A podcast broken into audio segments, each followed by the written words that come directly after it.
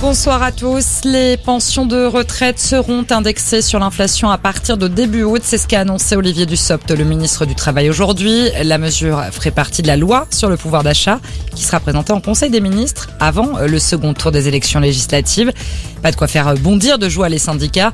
Patrice Perret, le représentant de Solidaire, rappelle que cette indexation des pensions devrait être la norme et non pas l'exception. Il est un peu gonflé de parler de nouvelles mesures. Euh, l'indexation des retraites sur l'inflation existe depuis 1993. Et avant, c'était une indexation sur le salaire moyen, c'est-à-dire une situation meilleure. Le problème qu'on a depuis 2014, en gros, c'est que les gouvernements successifs, euh, M. Hollande et puis M. Macron, se sont permis de geler la pension. Donc, ils ont sorti une loi qui disait, ben, cette année, exceptionnellement, parce que, parce que, on va geler les pensions et les augmente pas, on leur applique pas la loi. Donc, euh, c'est pas une mesure nouvelle et il n'a pas travaillé dessus. C'est quelque chose qui existe et qui, normalement, devait se faire euh, tous les ans.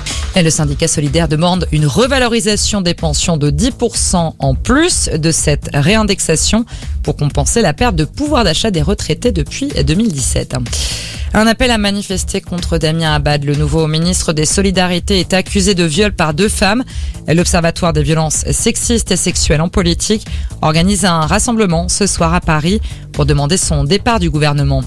Nicolas Hulot entendu sur des accusations de viol et d'agression sexuelle. L'ancien ministre de l'écologie est auditionné par les enquêteurs de la brigade de protection des mineurs à Paris. Il comparait librement. Six femmes avaient témoigné en novembre dernier dans l'émission de France 2 Envoyé spécial. En tennis, c'est terminé pour Joe Wilfried Songa. Le Français n'a pas passé le premier tour à Roland Garros. Il s'est effondré dans le quatrième set et n'a rien pu faire face au numéro 8 mondial Casper Ruud, une défaite qui marque la fin de la carrière de Joe Wilfried Songa. Euh, voilà pour l'actualité. Bonne soirée à tous.